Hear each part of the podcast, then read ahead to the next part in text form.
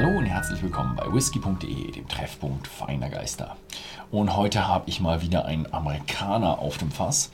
Und zwar einen Amerikaner, der kommt nicht aus Kentucky, auch nicht aus Tennessee, sondern aus Oregon. Und zwar aus Portland, Oregon. Und dieser Whisky ist gemacht 100% aus gemälzter Gerste. Und deswegen kommt er auch aus Portland, denn in Oregon, dem Staat um Portland herum, äh, dort wird in Amerika die meiste Gerste oder viel, viel Gerste äh, angebaut. Also wir haben so eher so, bei Pennsylvania ist eher so der Roggen und im mittleren Westen ist dann sehr, sehr, sehr viel Mais und dann in den nördlicheren Regionen, äh, da kommt dann eher so die Gerste durch. Also irgendwo dann schon eher so bei Kanada und eben auch im Norden und Nordwesten von Amerika ist dann auch dort die Gerste unterwegs. Kann natürlich an den anderen Regionen auch Gerste anpflanzen, wird auch gemacht, aber es wächst halt besonders gut eher in diesen Regionen. Gut, ähm, ich war leider noch nie in äh, Oregon und auch damit nicht in Portland. Deswegen habe ich die Brennerei auch noch nicht besucht. Sie ist auch noch nicht so alt.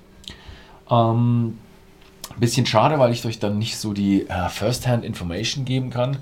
Äh, ja, bisschen schade. Aber ich probiere ihn heute trotzdem und ich hoffe mal, dass ich vielleicht auch irgendwann mal ja, an die Westküste komme und mal dort, da gibt es ja mittlerweile doch ein paar mehr Brennereien und dass man diese Brennereien dann vielleicht auch mal besuchen kann. Ähm, ich weiß trotzdem, oh, so ein bisschen Recherche habe ich schon gemacht. Ich werde euch halt natürlich ein bisschen weniger erzählen, weil ich noch nicht, noch nicht dort war. Aber so nach der Recherche ähm, haben sich jetzt die, die Leute bei Westward mehr so ja, dem Scotch zugewandt und davon so ein bisschen die Regularien übernommen. Nicht alles, aber das meiste. Äh, denn er ist äh, auf zweifach auf Potstills destilliert worden, also ist ein reiner Potstill Whisky, 100% Gerste, also wäre es wirklich ein Single Malt, reift drei Jahren in Fässern, aber in frischen amerikanischen Eichenfässern. Also es ist so ein bisschen so die, ja, der amerikanische, ich glaube, ich habe die Flasche noch gar nicht gezeigt, die amerikanische Art, einen Single Malt zu machen. Und hier hinten sieht man schön die Berge. Denn äh, ja, Oregon ist auch ein Staat mit Rocky Mountains, also die große, die große Felsenkette im Bergkette im Westen von Amerika. Mhm. mhm. Riecht ganz anders. Also riecht nicht wie ein Bourbon, riecht aber auch nicht ähnlich zu, zu den meisten Scotch, sagen wir es mal so. Also er riecht süßlich und so ein bisschen. Oh, das, ich will es nicht sagen, weil es so einen negativen Touch hat, aber es riecht so ein bisschen wie eine Seife, aber eine richtig gute, schöne Seife oder wie ein gut frisch geputztes Bad ohne irgendwie diese Fensterputzer oder sowas oder Badereiniger Chlording, sondern irgendwo so nach ätherischen Ölen, nach auch eine gewisse Fruchtigkeit drin. Also er hat einen schönen Geruch, aber er ist ganz anders. Also irgendwo sehr rund, sehr eh ölig, ähm, fruchtig, süß. Oh, sehr interessant, ganz anders, als ich es bis jetzt erwartet hatte. Und das äh, kann natürlich auch sein, dass es an der Gerste liegt. Also die vorwiegende Gerste, die in Schottland verwendet wird, ist meist Concerto. Ähm, das liegt einfach daran, dass die besonders gut wächst, ergiebig ist, guten Output hat. Es werden auch noch andere eingesetzt, aber so wie es ich im Überblick habe, ist Concerto das Ding, was bei uns in Europa bzw. in Schottland verwendet wird. Was die in Portland, Oregon verwenden, weiß ich nicht. Wahrscheinlich auch ein bisschen Concerto. Ob es bei denen auch dominant ist, ob es davon kommt, kann man jetzt nicht sagen. Könnte man mal recherchieren. Also wenn ich vorbeikomme, werde ich sie auf jeden Fall fragen, was sie für eine Gerste verwenden.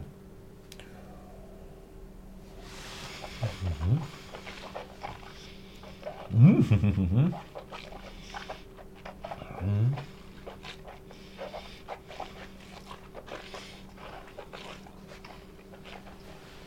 Oh, die 45% schieben schon ganz schön an.